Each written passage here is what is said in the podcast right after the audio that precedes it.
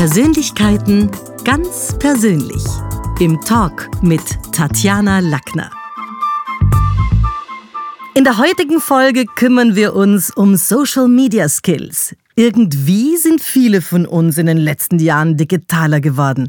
Er beschäftigt sich täglich damit. Herzlich willkommen, Ilya Laval. Hallo. Ja, schön, dass du da bist. Du auf deinem LinkedIn-Profil habe ich gelesen, bist du FH-Dozent, Model, CEO, Entrepreneur, Blogger. Understatement war gestern. Wie ist denn das? Muss man heute klotzen statt kleckern? Wie macht man es am besten? Äh, Tatjana, erinnere mich bitte daran, bei der nächsten Coaching-Einheit mein LinkedIn-Profil zu aktualisieren. Und ja, ich denke, dass es heutzutage so ist, wenn man mit so vielen Reizen überflutet ist in der heutigen Gesellschaft und so viele Berufe sich aus dem Boden stampfen förmlich, dass es ein bisschen wichtig ist, herauszustechen. Und ich glaube, wenn man dementsprechend auf einem LinkedIn-Profil mehr darstellt von dem, was man tatsächlich auch macht, das muss natürlich legitim sein, dann kann man sogar zu einem Podcast eingeladen werden und das wird die erste Frage sein, die man gestellt bekommt. genau. Das heißt also, es ist schon was dran auch an dem Satz, tritt ein, ohne zu klopfen, oder? Also das ist schon was, ich meine, auf der einen Seite haben wir in den 80er Jahren gelernt, was Marketing angeht, es ging damals sehr stark um Push, Sconce, jetzt Kauf und mhm. draufdrücken. Mhm. Mittlerweile sind wir eher in einer Pull-Strategie, also die Sogwirkung aufbauen. Wie baue ich denn eine Sogwirkung auf, wenn eigentlich alle ohne zu klopfen reinkommen. Indem man einmal was macht, was nicht alle machen, ein bisschen gegen den Strom geht, eh wie du es gerade gesagt hast. Und ich denke, dass was ganz wichtig ist, ist, man muss sich bewusst sein, warum man als Konsument zu einem kommen sollte. Was ist quasi dein USP, was ist der Mehrwert, den du anbietest? Das bedeutet, du solltest deine Message ganz klar definieren, deine Position definieren. Du musst dir den Gedanken durchspielen, dass der Kunde sich immer denkt, what's in it for me? Was habe ich davon, dass ich mich jetzt mit dir auseinandersetze? Was habe ich davon, dass ich mir deinen Inhalt, deinen Podcast anhöre? Das heißt, die Konsumenten sind ein bisschen egoistisch, dürfen sie aber auch sein. Und das muss man bedienen. Und da muss man die richtigen Inhalte, die richtigen Assets aufbauen, damit man sagen kann, ich bin quasi das, was du suchst. Aber gibt es da nicht auch eine irre, irre Diskrepanz? Also ich überlege es mir jetzt gerade bei mir.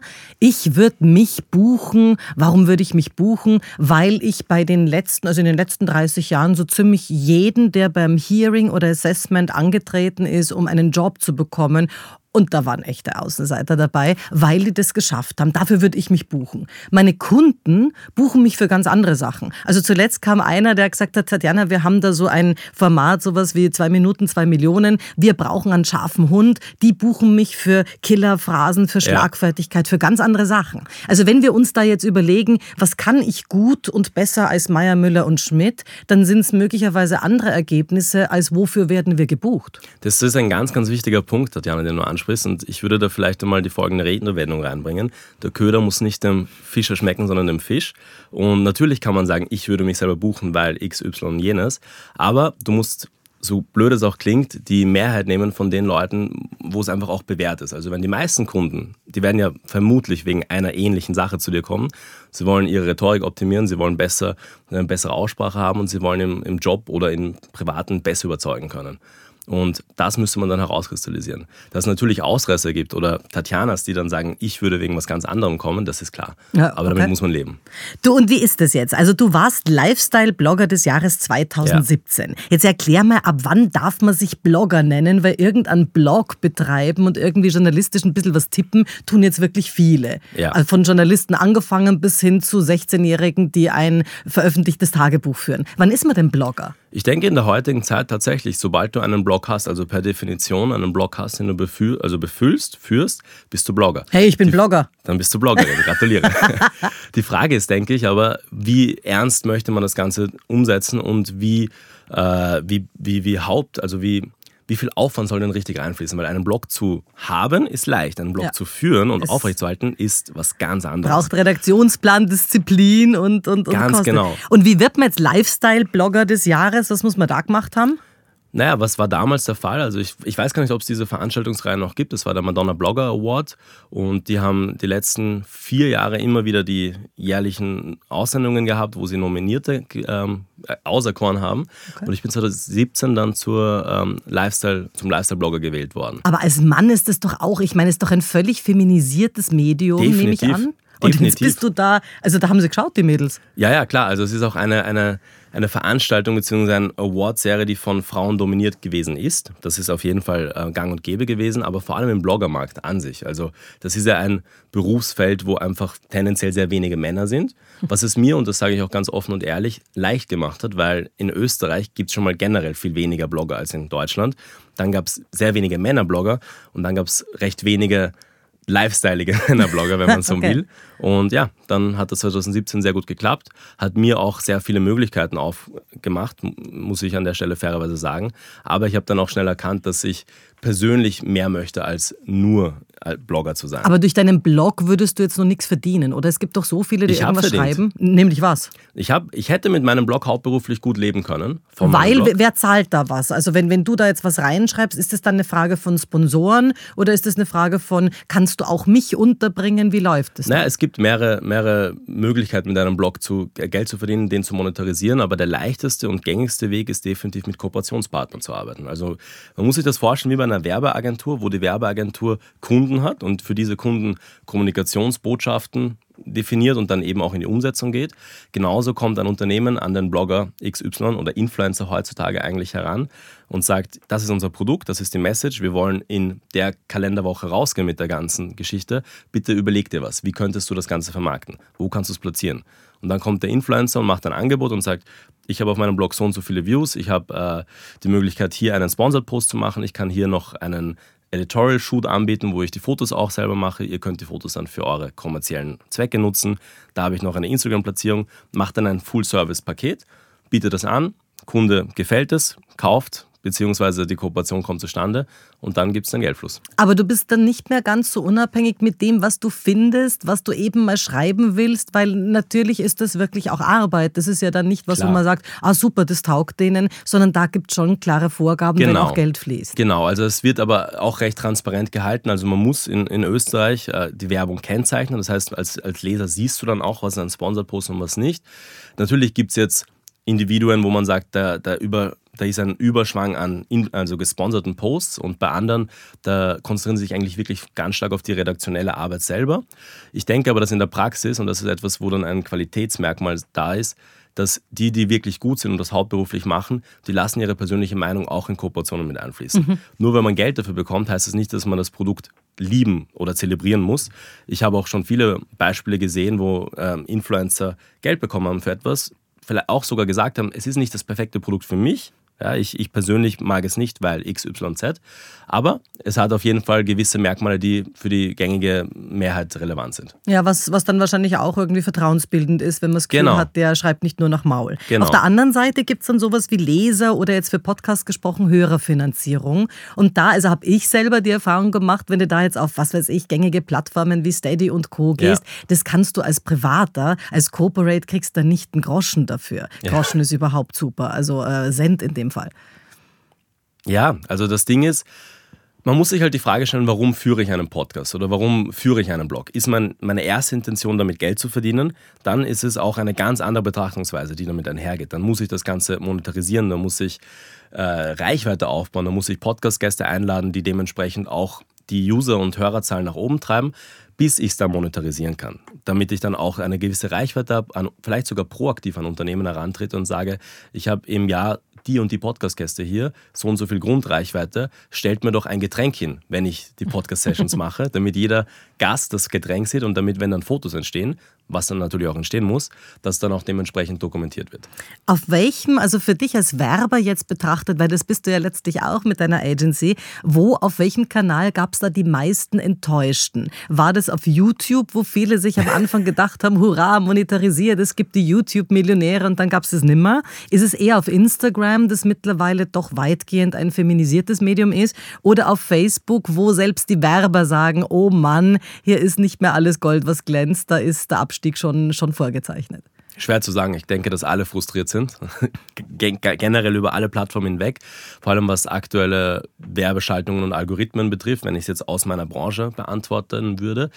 Ich denke aber trotzdem, dass YouTube die eine Plattform ist, wo sich die Leute viel mehr erhoffen und wo es einfach wirklich viel Arbeit ist. Also du kannst sehr, sehr viele Klicks generieren. Du kannst einen Account haben, der nicht viele Subscriber hat, aber Millionen von Klicks mhm. und monetarisierst eigentlich fast nichts. Mhm. Und Das ist das Ding. YouTube ist etwas, wo man aber auf der anderen Seite die loyalste Fanbase hat, weil die Leute, die YouTube-Videos anschauen und kommentieren und dieses Video, dieses, diesen Inhalt konsumieren, das ist eine ganz andere Art der Bindung. Deswegen ist fast jeder YouTuber wenn er auf YouTube groß ist, auch auf Instagram groß, aber nicht umgekehrt. Wenn du auf Instagram groß bist, heißt das nicht, dass du auf YouTube groß bist. Ja, und vor allen Dingen, also finden, also ich finde auch bei mir, es gibt ja ganz viele YouTube-Videos von mir da drinnen, also manche sind, weil sie ob der frühen Geburtsstunde der Entstehung, da war das Licht kacke, da war der ja. Ton schlecht, da ist, ich meine, zum Glück war ich da viele Kilos leichter, das finde ich cool, da war das Make-up schlecht und trotzdem hat das Ding über 800.000 Klicks, ja. ja. Und es gibt andere, wo ich das Gefühl habe, da habe ich eigentlich die Essenz meines Schaffens reingepackt. Ja, das tümpelt dann mit 6.000, 7.000 Klicks hoch. Ja. Also auch spannend, was die Leute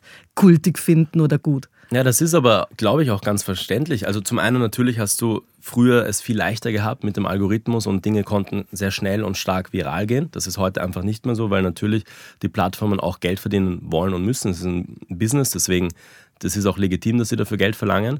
Aber es ist auch so, dass viele Konsumenten lieber das ein bisschen mit Makel sehen wollen ja, und nicht unbedingt das perfekt ausgeleuchtete Studio, mhm. die perfekt inszenierte Sprecherin und äh, das perfekte Setting. Die wollen ein bisschen das Crunchy-Style und das so, genau. dass es echt ist. Okay. Genau, damit mhm. sie es einfach auch dementsprechend besser nachvollziehen können, weil die wollen wissen, was passiert hinter den Kulissen.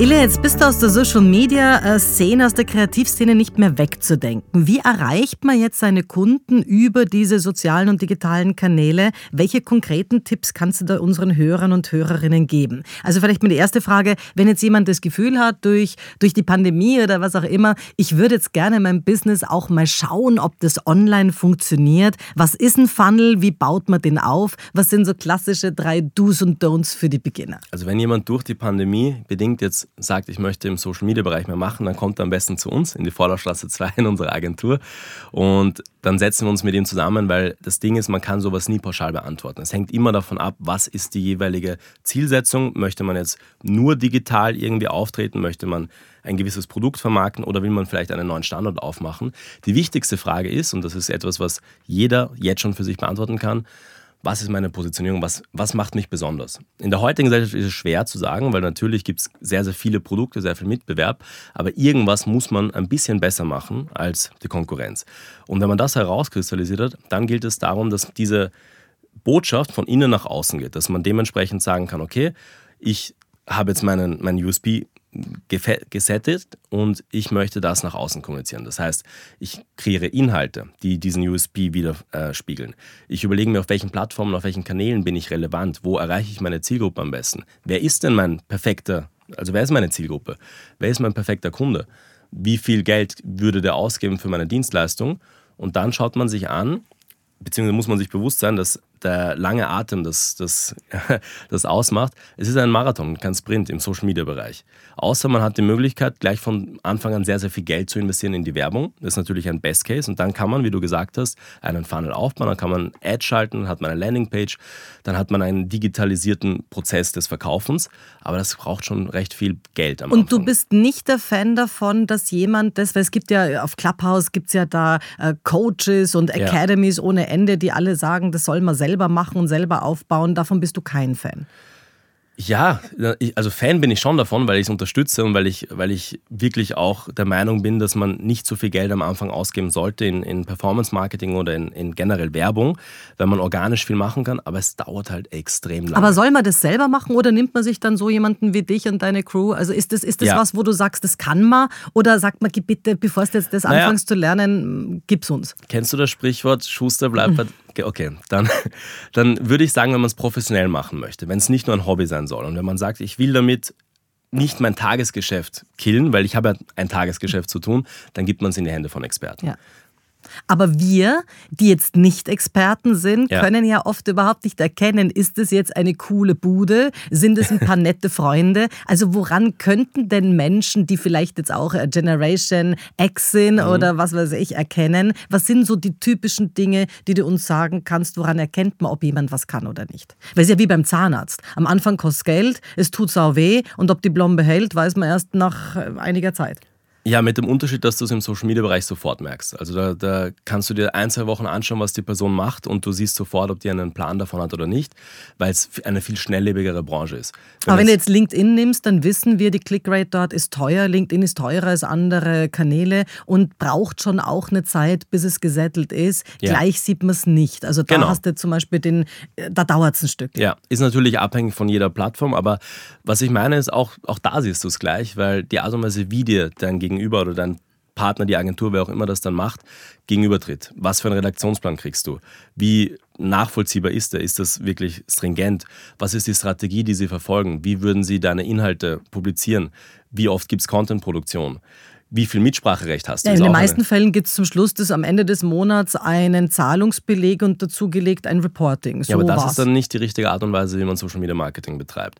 Das Ding ist, dass du in der, in der heutigen Zeit, wenn du mit einem richtigen Partner arbeitest oder einer Agentur oder einem Freelancer, egal wer das macht, das ist ein beidseitiger Prozess. Niemand kann für dich deine Kanäle übernehmen und sagen, kümmere dich um gar nichts. Ja, das ist eine utopische Vorstellung, würde ich mir auch wünschen. Geht aber nicht, weil es geht um deine Kanäle. Mhm. Gerade wenn Personal Branding, was bei dir ja auch der Fall ist, ähm, ins Spiel kommt, es ist eine Personal Brand du kannst noch so viele Kanäle outsourcen, du wirst nicht drum rumkommen, selber Stories zu machen oder mhm. selber deinen Input zu geben. Darüber möchte ich sprechen, darüber sollten die Beiträge verfasst werden. Und dann haben ganz, ganz viele, das erlebe ich auch in meiner Branche, viele Trainer oder Coaches, die Angst, dass sie nur Content verschenken. Also ich hatte die vor vielen Jahren am Anfang ja. auch, aber jetzt irgendwie nach dem sechsten Buch habe ich das nicht mehr. Ich habe das Gefühl, ich kreiere so viel Content, also mhm. die, die Angst habe ich gar nicht. Aber ich kann schon auch Menschen verstehen, die jetzt vielleicht auf ein Buch hingearbeitet haben, alles zusammengekratzt haben, wie viel viel verschenkt man denn da an Content? Denn bei manchen hat man ja tatsächlich den Eindruck, naja, wenn ich jetzt der, ihr Video gesehen habe,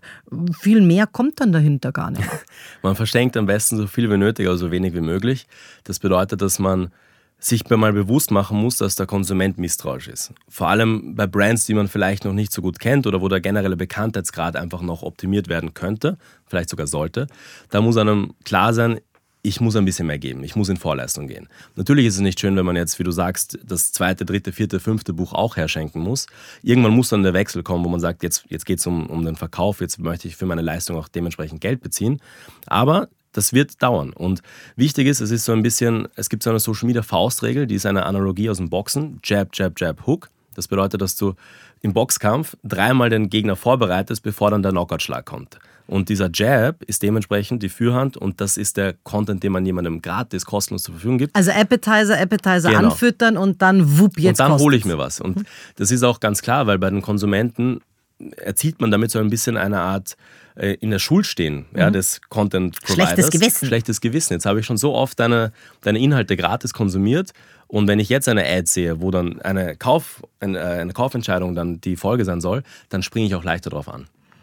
Wie sieht's denn aus mit den gekauften Followern? Also welche Konsequenzen drohen da jetzt auch rechtlich und kennst du selber Menschen, die das auch gemacht haben? Ja, also ja und ja, das ist etwas, was auf jeden Fall nach wie vor gang und gäbe ist. Ich denke aber trotzdem, dass es in den letzten eins bis zwei Jahren ein bisschen abgeschwächt hat, also dass dieses ganze Thema so groß aufgezogen worden ist. Prima, weil es heutzutage für Unternehmen, Agenturen, äh, Influencer nicht mehr so relevant ist, wie viel Follower jemand hat, sondern die anderen wichtigeren KPIs. Das heißt Engagement Rate. Wie hoch ist die Engagement Rate? Wie hoch ist die generelle Reichweite? Erklär mal, was ist die Engagement Rate? Die Engagement Rate ist der Prozentsatz von den Followern zu den Interaktionen. Das bedeutet, nur weil du jetzt zum Beispiel 5000 Follower hast, heißt das nicht, dass du auch 5000 Likes bekommst auf deine Fotos oder 5000 Kommentare. Das heißt, die Rate, Engagement Rate gibt ja ein, ein Indiz darüber, wie viele Leute interagieren mit deinen Inhalten. Wie viele Likes sind das, wie viele Kommentare sind das. Also bei, bei auf Podcast jetzt gesprochen, wäre das der Unterschied zwischen Abonnenten und äh, wie oft wurde mein Podcast angehört? Also wer hat mich abonniert und wie oft wird er angehört? Genau, in Kombination mit Bewertungen. Also, ah, okay. Aber jetzt habe ich 25.000 Abonnenten zum Beispiel mhm. in meinen Kanälen. Mhm. Und äh, also ich, ich glaube, da gibt es auch so zum Kommentieren nicht wahnsinnig viel, weil es ja Tipps ja. sind, die ich gebe. Das heißt, es gibt schon immer wieder mein Super oder bah, ist, steht das in Verbindung mit, aber da interagieren ja. jetzt Menschen gar nicht so. Ja, das ist natürlich, und jetzt wird spannend, weil jetzt öffnest du ein Thema, wo man sagen würde, okay, die Reichweite ist grundsätzlich da, aber die, das Engagement an sich, die Interaktion ist vielleicht nicht perfekt. Und da kann man jetzt optimieren, weil man jetzt Beiträge aufbauen könnte, die mehr Engagement fördern. Das mhm. heißt, du stellst Fragen, in deinem Fall jetzt ein bisschen anders, aber jetzt mal, wenn man es generell mhm. betrachtet, man stellt Fragen, man lässt die Community interagieren, abstimmen, wollt ihr lieber das oder das sehen. Wir entwickeln gerade ein neues Produkt und sind auf der Suche nach der perfekten Verpackung, rot oder gelb. Das heißt, man fördert das Engagement aktiv. Das ist einmal eine Zahl, auf die man mehr schauen sollte als auf Follower. Das andere ist die generelle Reichweite, Impressions, wie viele Beiträge, also wie viele Konten werden damit erreicht. Wenn man das mal verstanden hat, dann ist die Follower-Anzahl grundsätzlich nicht mehr so wichtig. Natürlich ist es so, dass man als Unternehmen oder als Influencer mit gekauften Followern umgehen muss. Man kann es aber relativ leicht ja, mit, mit gewissen Plattformen, wo, man, wo sich jeder selber schlau machen kann im Internet, mal auseinandersetzen und dann sieht man ein bisschen die Statistiken hinter den Kulissen. Okay, warum hat der plötzlich seit morgen oder seit heute Morgen 10.000 äh, und das war gestern ganz, anders? Ganz genau. Und es ist aber, das halten wir fest, immer noch ganz klar verboten. Ja, ja, also es ist ein bisschen ein Grau, ein, eine Grauzone, aber es ist grundsätzlich natürlich es ist unlauterer Wettbewerb. Das Ding ist aber, dass es äh, lustigerweise sogar bei teilweise, ich darf jetzt keine Namen nennen, aber teilweise Kunden von uns oder Ex-Kunden oder so, wo man recht schnell einmal sagt, ich kaufe mir ein paar Follower, weil das Ganze muss ja gut ausschauen. Wenn jetzt das von, von einer Geschäftsführung kommt, die zum Beispiel ja nicht so sehr bei der Materie ist, die jetzt einfach nicht mit Social Media groß geworden ist und damit nur auch wie ihre Kinder hören. Nur wie ihre Kinder hört, dann denkt man, ja, dann lass da mal machen, damit wir da auch vertreten sind. Das ist aber dann meistens, und das ist das Schöne bei uns auch, meistens der Ansatz, wo man sagt, okay, ab jetzt sollte man es professionell mhm. machen. Wenn man schon sagt, es ist mir was wert, dann sollte man es auch richtig dann, machen. Dann gleich in der andere Richtung. Jetzt haben wir aber bei vielen Unternehmen oder speziell auch bei, bei Vorständen oder so dann auch das Problem, dass die sagen, ja, ich würde gerne interagieren, aber ich mag keine Fragen stellen, weil die Angst haben, dass dann die eigene Expertise wackelt. Also so diesen Customer mit in die Journey zu nehmen und sagen, wollt ihr lieber das oder das, mhm. ist zwar auf der einen Seite für die Engagement Rate gut, ja. aber auf der anderen Seite hat der dann das Gefühl, pff, ich will das gar nicht wissen. Also wir geben vor, was du morgen kaufst und äh, ja, ich kann jetzt schon Pseudo-Fragen stellen, aber da klappt es ja dann auch wieder auseinander, oder? Ja, aber das ist ein bisschen engstirniges Denken, weil natürlich, es ist nicht schwarz oder weiß. Äh, man kann genauso sagen, man lässt den Konsumenten, den Follower irgendwas vervollständigen. Man möchte zum Beispiel ein Zitat aufzeigen oder irgendwie eine, eine These und sagt, gut, das ist jetzt meine, meine These und ich lasse bewusst die letzten drei Wörter weg und der Konsument soll es vervollständigen. Und dann macht man ein Gewinnspiel daraus mhm. oder ein und ver, verlost ein Coaching, verlost eine Dienstleistung, was auch immer es dann ist. Es gibt ganz viele Möglichkeiten, wie man den Konsumenten mit einfließen lassen kann. Man könnte auch den Konsumenten äh, dazu motivieren, zu sagen, gut, heute drehen wir das Ganze um wenn du an meiner Stelle wärst, was würdest du machen? Ja, und mhm. das ist ganz spannend, vor allem wenn es ein, ein, ein Individuum ist mit einer hohen Expertise, mhm. wo man sich denkt, okay, ich würde gerne mal hinter die Kulissen blicken, gerne mal sehen, wie die Tatjana ihren Alltag und ihre Mitarbeiter, ihr Büro und ihr Business managt. Das würde ich an deiner Stelle machen. Mhm. Da gibt es okay. ganz viele Möglichkeiten, da kann man kreativ werden. Gibt es jetzt auch gewisse Firmen oder Branchen, wo du sagst, also ganz ehrlich, mit Wien tot oder ich weiß nicht, einem Bestattungsunternehmen auf Facebook zu gehen oder jetzt für die nächste Wurzelbehandlung auf äh, Twitch oder TikTok zu werben, das wird nicht rennen. Also gibt es auch Dinge, wo du sagst, das hat keinen Sinn? Ja, ja, gibt es definitiv. Ich müsste jetzt überlegen, weil wir auch in der, in der Vergangenheit schon sehr viele Branchen betreut haben. Etwas, was auf jeden Fall immer wieder ein, ein tricky Ding war, war die Pharmazie. Also mhm. ganz klar aufgrund von generellen Regulierungen und dann natürlich auch, dass es sehr schwer ist, in dem Bereich zu werben, proaktiv. Es und Ärzte aber, dürfen ja auch nicht? Genau, genau. Es gibt aber immer eine Möglichkeit. Man muss sich da einfach dann wirklich bewusst sein, dass es vielleicht nicht jede Plattform werden kann. Mhm. Also dass man nicht klassische Instagram-Beiträge posten kann oder, oder einfach Performance-Marketing. Facebook was jetzt verlängerterweise auch für Instagram gilt, schränkt er sehr stark Bewerbungen ein. Also die sind dahinter und schauen sich alles ganz genau an. Und sind auch dämlich. Ich habe zuletzt irgendwie für die Männer zum Vatertag, äh, und es gibt es übrigens für ja. die Frauen auch, einen Testosteronspin gemacht, wo die Männer mhm. sich gegenseitig, also nach dem Motto, ah, Klartext, da braucht das Land. Ja, Testosteron, da ist dann Facebook gleich zusammengeklappt. Die haben gedacht, ich verkaufe Anabolika. Es gibt natürlich einen Östrogenspin auch. Also das, hatten, das ist noch gegangen, da, da war es kein Problem. Aber also ich meine, da klappt Facebook zusammen, ja. Ja, also fairerweise ja. Die sind dann auch nicht so sehr also die, die, die, die Karten war schneller, ja, aber das ist auch ganz gut, weil du willst nicht, dass irgendwas durchrutscht, was dann vielleicht an deine Tochter oder dein mhm. Enkelkind mhm. oder, oder den, den kleinen Bruder ausgespielt wird, der sich denkt, wow, ich kaufe mir das jetzt, wird mit genug Geld beworben, er ist die Zielgruppe und kauft etwas, was er eigentlich nicht kaufen mhm. sollte, von einem Anbieter, der morgen nicht mehr da ist. Ja, ja. Äh, wie ist denn das von wegen sind Influencer die modernen Werbesklaven, die auch für Überleben lügen, manipulieren und lächelnd Spaß vorgaukeln müssen, obgleich wir mittlerweile, und das poppt mir verschieden, mhm. auch in der Bundesrepublik jetzt gerade wieder ein Mädel auf, äh, obgleich wir immer stärker erfahren, wie kaputt und depressiv sie eigentlich sind. Also ist es sowas, wo sich eine ganz neue Landschaft auftut? Also ich glaube, dass es schwarze Schafe in jeder Branche, in jedem, in jedem Berufsfeld gibt oder in jedem, egal wo man es betrachtet. Aber es poppt hier eine neue Berufsgruppe auf, natürlich, wo man sowohl als auch hat. Also es gibt definitiv Individuen, die, wie du sagst, depressiv sind, aber ich glaube, es ist auch verständlich, wenn du damit aufwachst und die ganze Zeit darauf gepolt wirst, in der Öffentlichkeit zu stehen und alles, was du machst, offen für Kritik und meistens eben nicht nur konstruktive Kritik dargestellt wird, dann hat das auch etwas, dann bewegt das auch etwas mit dir. Du arbeitest auch mit Influencern. Wie weit ja. sind denn die auch arbeitsrechtlich geschützt, dass die ein gewiss, meine, es gibt ja für einen Influencer keinen Kollektivvertrag ja. oder keine Mindestgeschichte und viele von denen habe ich auch das Gefühl vergessen, dass man Steuern zahlen muss, auch bei Gegengeschäften. also wie ist denn da diese, diese Grauzone? Ja, leider noch immer grau. Also leider tatsächlich noch immer grau. Es gibt, und das sieht man auch wieder, professionellere Influencerinnen. Das sind diejenigen, die das einfach schon länger machen, die vielleicht das nicht als Hauptberuf tätigen, sondern mit einem ähm, Hauptberuf kommen und dann Influencer da sein als Nebenberuf aufmachen. Oder einfach auch so Quereinsteiger sind, die zuerst was anderes gemacht haben und dann gewechselt sind vor allem die Jungen, das sind diejenigen, die definitiv Aufholbedarf haben in der Weiterbildung, was steuerrechtliche Thema, Thematiken betrifft. Das trifft die halt jetzt noch nicht. Ja. Das ist etwas, wenn dann die erste SVA-Nachzahlung kommt oder man sagt, okay, man wird jetzt angepasst und, und hat dann die, also da fängt es dann schon an. Aber sagst du ihnen das als Dienstnehmer? Wir als, wir als Dienstnehmer und als Management auf jeden Fall. Mhm. Das ist auch etwas, wo wir definitiv unterscheiden, mit welchen Influencern wir arbeiten.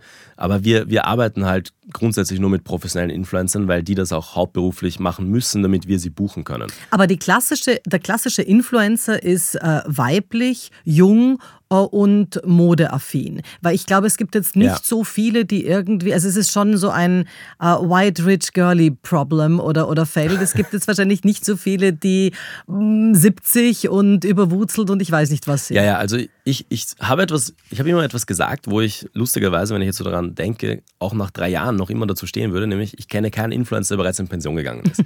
und das ist etwas, das muss, muss man sich mal so auf der Blogger Zunge, schon.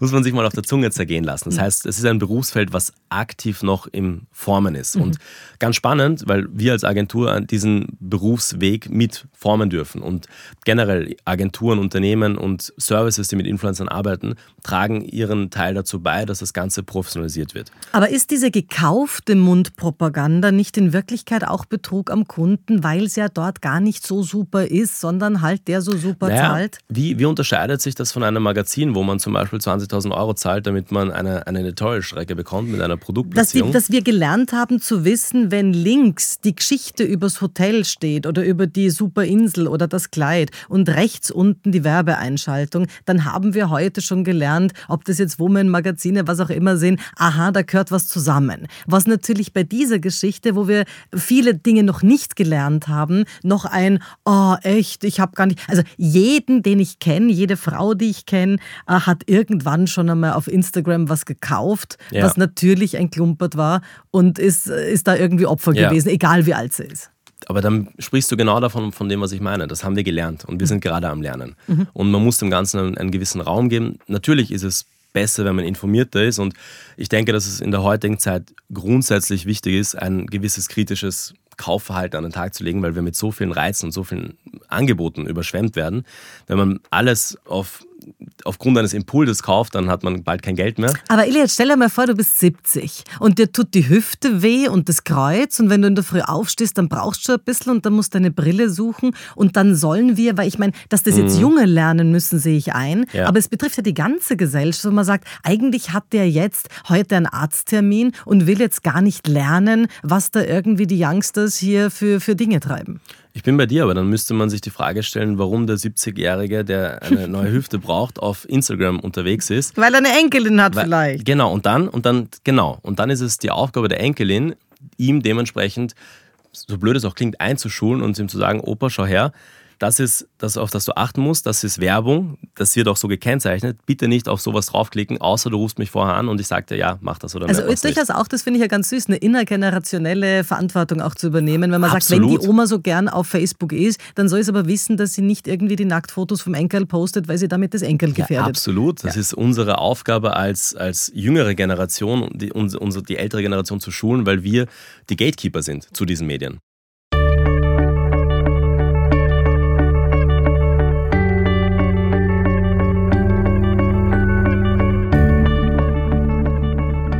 Wie ist denn das? Leben wir bereits in einer Entwertungsgesellschaft, wo aus ehrlichen und nett gemeinten Empfehlungen, also Reputationsmanagement ja. einst, ein beinhartes Geschäft unter Konkurrenten geworden ist? Also ich gebe jetzt das Beispiel, ich weiß nicht, mein Chef ist doof.de oder kununu.at.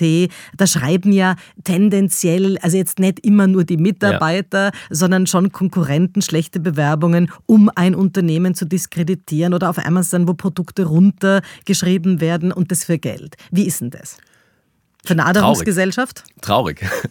äh, weil es tatsächlich passiert. Und da müsste man sich halt die Frage stellen, wie kann man dem Ganzen vorbeugen.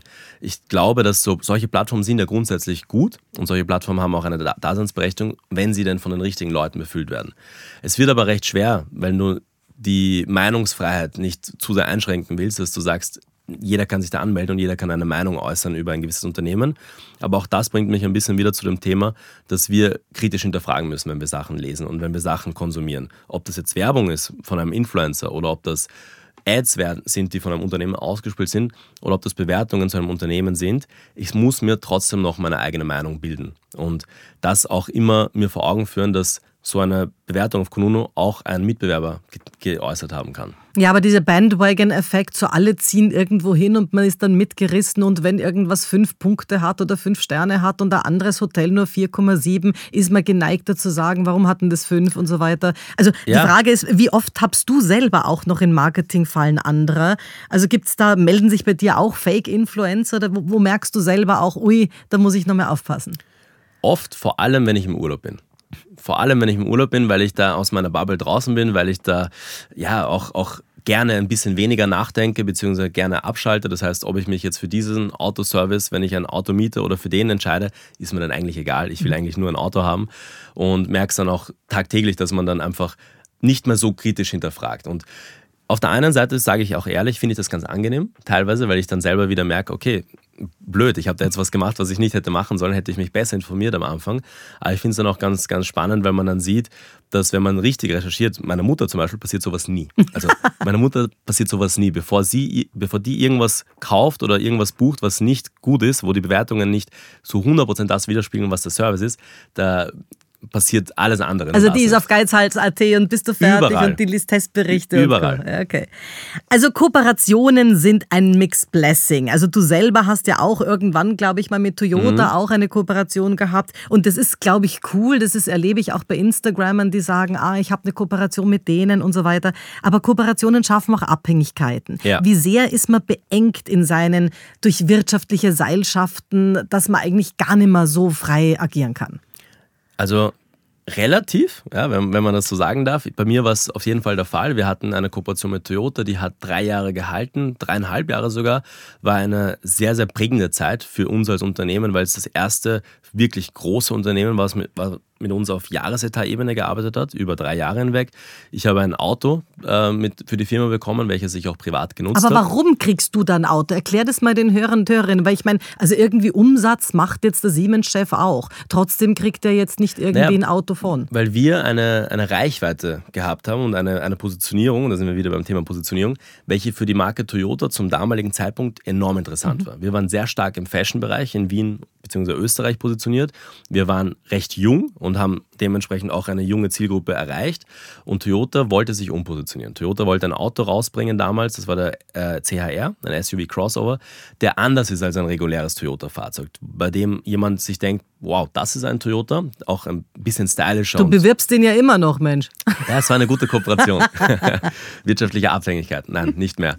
Und da war es für uns einfach ganz klar, dass wir unserer Community dieses dieses Auto näher bringen. Und deswegen haben wir das zur Verfügung gestellt bekommen. Und wir haben wirklich nachweislich, ich habe es eine Zeit lang nicht selber geglaubt, mittlerweile glaube ich selber, nachweislich Autos verkauft, nur weil wir in unseren Videos und bei unseren Shootings und bei unseren Events mit diesem Auto rumgefahren sind. Also echt so wie in der James Bond Werbung, wo der dann Cola trinkt oder irgendwer anderer dann, also auch Schleichwerbung mit drin. Ja, du, ich meine, hast du letztens mitbekommen, wie Cristiano Ronaldo bei einem Interview die Coca-Cola-Flasche runter oder weggestellt hat und de dementsprechend die ganzen Aktien gedroppt sind. Und das ist etwas, wir sehen das ja, auch wenn wir es vielleicht nicht bewusst wahrnehmen, wir sehen es. Und wir sind dahingehend einfach auch leicht zu beeinflussen, wenn wir merken, unsere Vorbilder oder Leute, mit denen wir uns identifizieren, konsumieren etwas oder finden etwas cool, dann schwappt das auch auf uns über. Und was wirtschaftliche Abhängigkeiten betrifft, es ist halt eine Kooperation. Eine Kooperation mit einer Vereinbarung, wo du sagst, du gehst in ein Agreement, ähnlich wie in einer Ehe, wo du auch raus kannst, wenn du willst oder musst, aber wo du dir bewusst sein musst, dass du dir auf eine gewisse Zeit oder im besten Fall für immer, solange es passt, sagst, wir gehen gemeinsam. Und wenn es nicht passt, dann musst du dir schnell bewusst werden, warum nicht weil irgendjemand vielleicht nicht seine, seine, die, die Erwartungshaltung erfüllt hat. Und dann musst du Aber ist es nicht gerade bei so großen klingenden Namen so, dass also das, was Cola als Marke ja. für den Herrn Ronaldo tut, ein bisschen mehr ist, als er für Cola tun könnte? Oder andersrum, was Toyota letztlich auch für dich getan hat, wahrscheinlich schon mehr ist, als die elf Autos, die dann irgendwie mehr verkauft wurden? Glaube ich nicht, weil wir in unserer Branche es geschafft haben und wir haben, wir haben vieles gemacht. Unter anderem eine Eventreihe, wo in Summe 2000 Leute da gewesen sind. Und wir haben definitiv geschafft, dass diese 2000 Leute mit und durch Toyota sehr, sehr coole, flüssige Abende erlebt haben. Das bedeutet, wenn die jetzt in fünf Jahren, Anfang 30 sind, und dann überlegen, okay, entweder selber ein Auto zu kaufen oder vielleicht sogar im Freundeskreis eine Empfehlung tätigen. Ob es dann Toyota, Mitsubishi oder VW wird, bei den anderen beiden Marken haben die keine Erfahrung damit. Also vielleicht einfach nur persönliche mhm. Präferenz. Bei Toyota könnten Sie zurückdenken und sagen, boah, da gab es ein paar echt geile Events, auf denen ich selber Gast war. Vielleicht habe ich sogar meine Frau dort kennengelernt oder meinen Freund. Und ja, es wird ein Toyota. Ja, und nach der Scheidung nie wieder, oder? du, immer wieder kommt man über das, stolpert man über das Wort Marketing-Mix. Und der ja. Marketing-Mix hat sich ja seit den 90er Jahren massiv verändert. Was gehört denn zu einem modernen Marketing-Mix, der ähnlich wie ein Aktienmix de facto ja. ist? Was gehört denn da heute dazu? Da teilen sich die Meinungen. Also da muss man, muss man wirklich überlegen, okay, was ist der persönliche Ansatz? Es gibt den, die klassischen vier Ps des Marketings, es gibt die Erweiterung, die ich persönlich ganz gut finde mit den Das ist noch der Ps. Kottler, Philipp Kottler, den wir gelernt haben, oder? Genau, mit den sieben Ps, wo man dann sagt, es kommen die, die Menschen, die Prozesse und die physischen Attribute dazu. Ich persönlich bin ein Fan des SIVA-Modells, wenn es darum geht, einen Marketing-Ansatz zu definieren oder verschriftlichen, wo es darum geht, und das ist der große Unterschied zum 4P-Modell, dass der Konsument im Zentrum ist. Dass das Unternehmen, das Produkt nicht im Mittelpunkt ist, sondern der Konsument und alles, was ich mache, dreht sich um den Konsumenten. Das heißt, SIVA im Sinne von Solution, S, also dass ich eine Lösung anbiete, dass ich kein Produkt verkaufe oder eine Dienstleistung, sondern dass ich dir ein, eine, eine Lösung anbiete, ein, ein, ein Bedürfnis, welches gestillt wird, eine Problemlösung für dein Problem. Was auch immer das dann letztlich ist. Dass statt Promotion, dass ich jetzt werbe, werbe, werbe, ich informiere, also I für Information. Das bedeutet, dass ich dir Informationen bereitstelle, die du dann selber auch konsumieren kannst. Dass ich statt einem Preis, ja, dass die Dienstleistung kostet jetzt XY, Preis wird zu Value, also V für Value, das ist, ist ein gewisser Mehrwert, den du hast dementsprechend. Und anstatt dass ich dir einen Ort zugänglich mache, wo ich sage, gut, das ist ähm, der Verkauf ist, wird das Ganze accessible. Also Access. Das heißt, dass du es überall abrufen kannst, ob das jetzt online ist, ob das offline ist, ob du es selber kaufen kannst im Geschäft oder ob du es per Abo nach Hause bekommst. Also das Ganze sollte so maßgeschneidert sein auf den Konsumenten, weil unsere Konsumenten letztlich diejenigen sind, die entscheiden, wie unser Business läuft. Aber dieses Accessible ist doch beschränkt sich dann im meisten, in den meisten Fällen auf eine responsive Website, die am Handy halt konsumierbar ist. Naja, ja und nein. Es, ob deine Dienstleistung jetzt etwas ist, welches, welche dir bestellt, also verschickt werden kann, oder ob du Content generieren kannst über Website mhm. oder über Social Media oder über Podcast. Wichtig ist, der Kunde sollte entscheiden können, wie er deinen, wo deinen Content, das, ja. wo, genau, wo, wie und wann will er den Content konsumieren. Jetzt hast du gesagt, es gibt schon so eine Sache von wegen, wo ist dein Schmerzpunkt, welch, was löst du für ein Problem? Verkauft man heute wirklich mehr über Pain oder mehr über Pleasure? Boah, das ist eine extrem gute Frage. Ich denke, dass im besten Fall über beides, ja, weil es ein wechselseitiger Prozess ist. Und man muss halt einfach offen, offen sein. Manchmal mehr über Pain, manchmal mehr über Pleasure. Es hängt davon ab, was meine Dienstleistung ist und in welchem State der jeweilige Kunde ist. Kommt er mit einem Schmerz oder mhm. kommt er noch davor, weil er sagt, okay, bevor es, es ist noch nicht zu einem Schmerz geworden, ich habe lieber die Pleasure. Wahrscheinlich mit beidem. Mhm. Also mit, mit einer, da sind wir wieder bei deinen Boxen, finde ich das. Wie, wie hieß das Ding? Jab, Jab, Jab, Hook. jab, Jab, Jab, Hook, okay. Weil es gibt ja im Podcast-Geschäft auch, wo man sagt, okay, entweder irgendwas ist Hub, irgendwas ist Help oder Hero, so diese drei Unterscheidungen. Hero, wenn ich sage, okay, der ist super, der Ronaldo, ta, ta, ta, und rund um ihn baue ich eine Hero-Story. Ja. Uh, help im Sinne von irgendwie ein Löser, so das, was wir sagen, wie kann ich mein Badezimmer verfließen, YouTube und geht schon. Und Hub ist eher so der Verbindungskanal, um auch auch mit anderen zu vernetzen. Ja. Also es ist schon cool.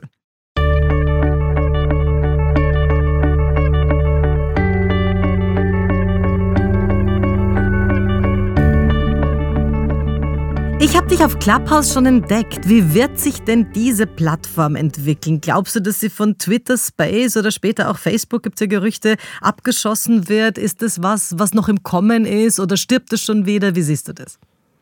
Weißt du, das Ding ist, das Clubhouse, wie es aufgekommen ist, und da, da war ich halt Kennst du den Begriff FOMO, also mhm. Fear of Missing Out? Genau, das hatte jeder gefühlt, weil jeder sich gedacht hat, wow, zuerst mal limitiert nur für iOS und man kann nur eingeladen werden. Das bedeutet, dass sehr, sehr viele Leute sehr schnell draufgesprungen sind und witzigerweise, wie es halt dann oft so der Fall ist, so schnell die Leute da waren, so schnell waren sie auch wieder weg.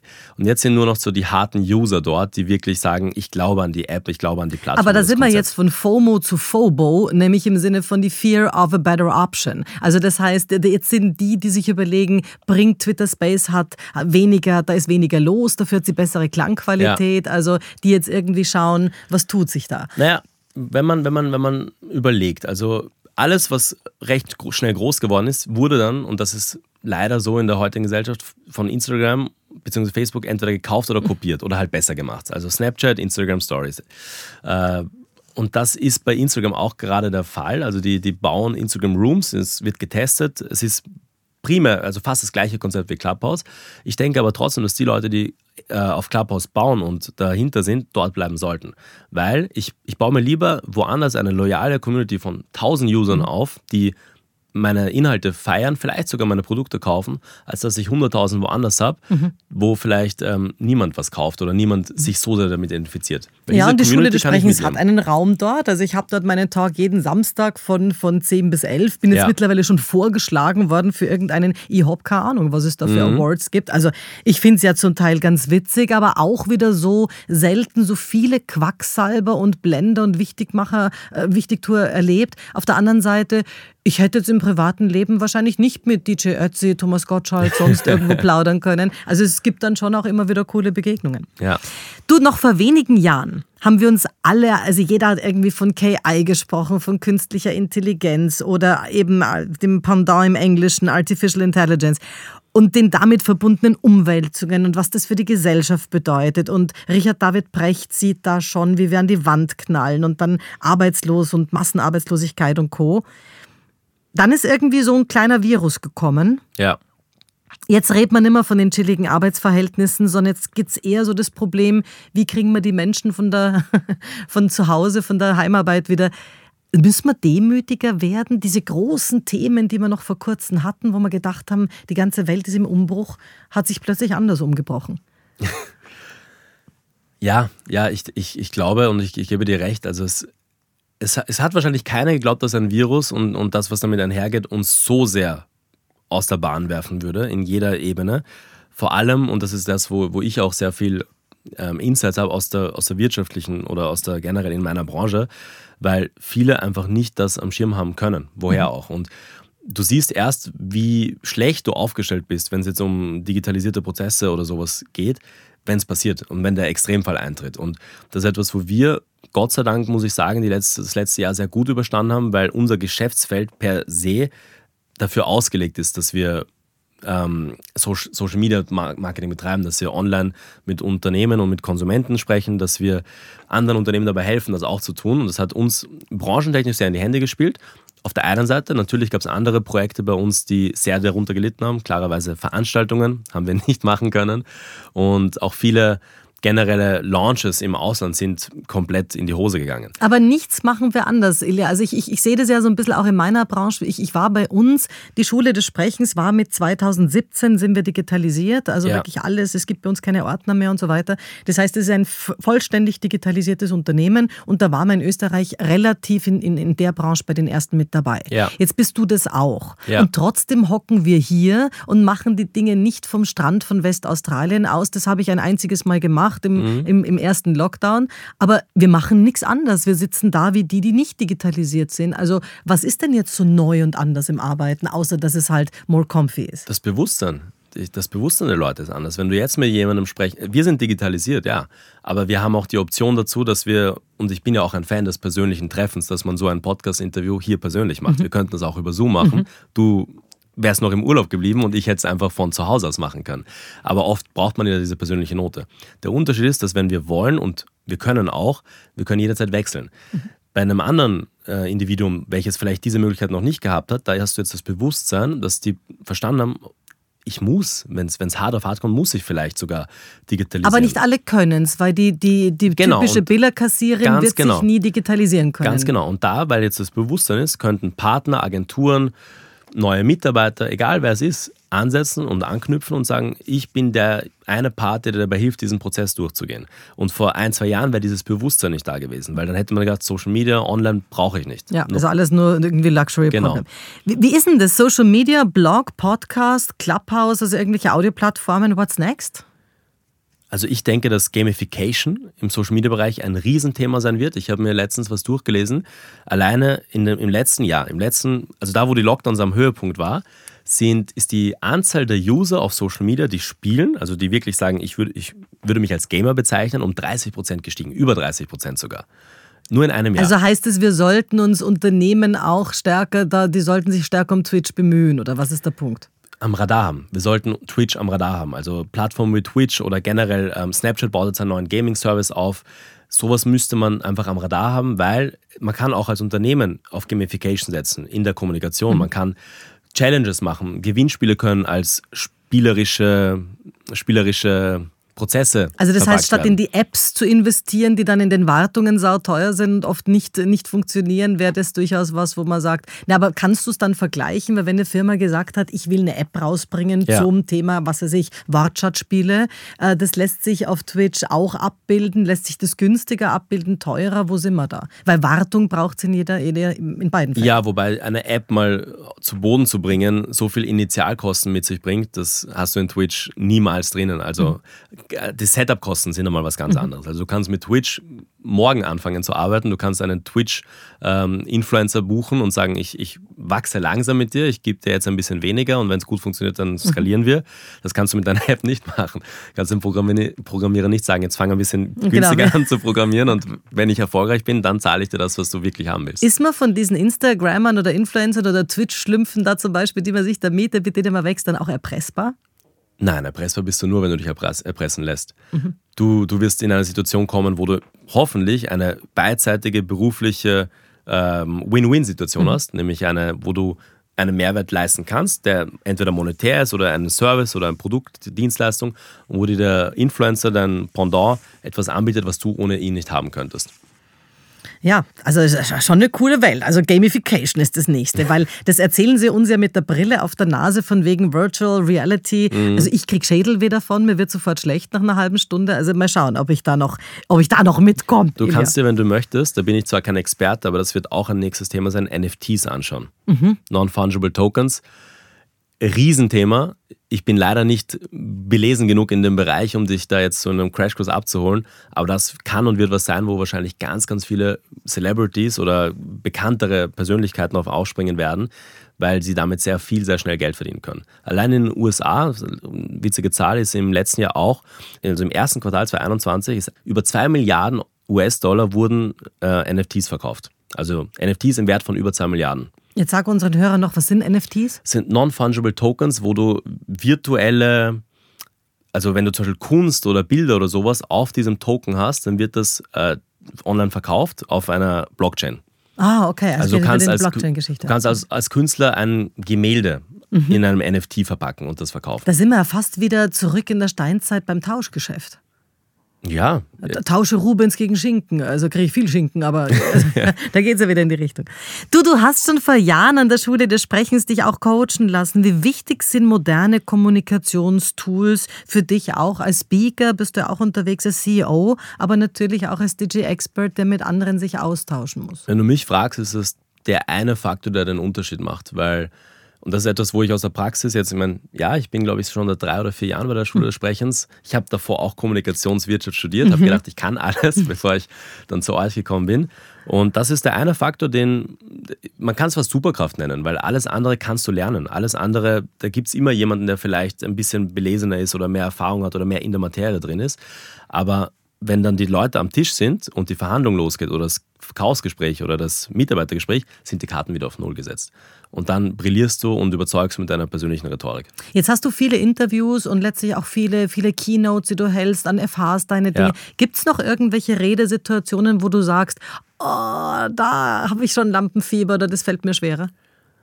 Jede, jede Keynote, jeder Vortrag, jede Vorlesung ist mit einem gewissen, ich würde nicht sagen Lampenfieber, mit einer gewissen Grundaufregung verbunden, die ich nicht wegbekomme. Die mhm. ist managebar geworden. Mhm. Die habe ich immer schon gehabt, aber mittlerweile. Also will ich hoffen. Mittlerweile, mittlerweile ist sie managebar und ich finde es sogar cool. Ja. Ich, beziehungsweise mich, mich motiviert das sogar, weil ich dann ein bisschen schneller nicht rede, da muss ich immer noch ein bisschen drauf achten, aber ein bisschen schneller denke, ein bisschen schneller on point bin. Das heißt, dass es dich nicht blockiert, sondern dich vielleicht sogar ein, ein genau. Stückchen auch wach hält. Ja, ist super. Genau. Es war so schön, dich heute da gehabt zu haben, Ilja. Vielen, Danke vielen auch. Dank und viel Erfolg weiterhin. Danke dir. Das war's für heute. Besuchen Sie mich doch in der Schule des Sprechens in Wien auf Facebook, LinkedIn, Instagram, YouTube und auf Clubhouse oder auf sprechen.com.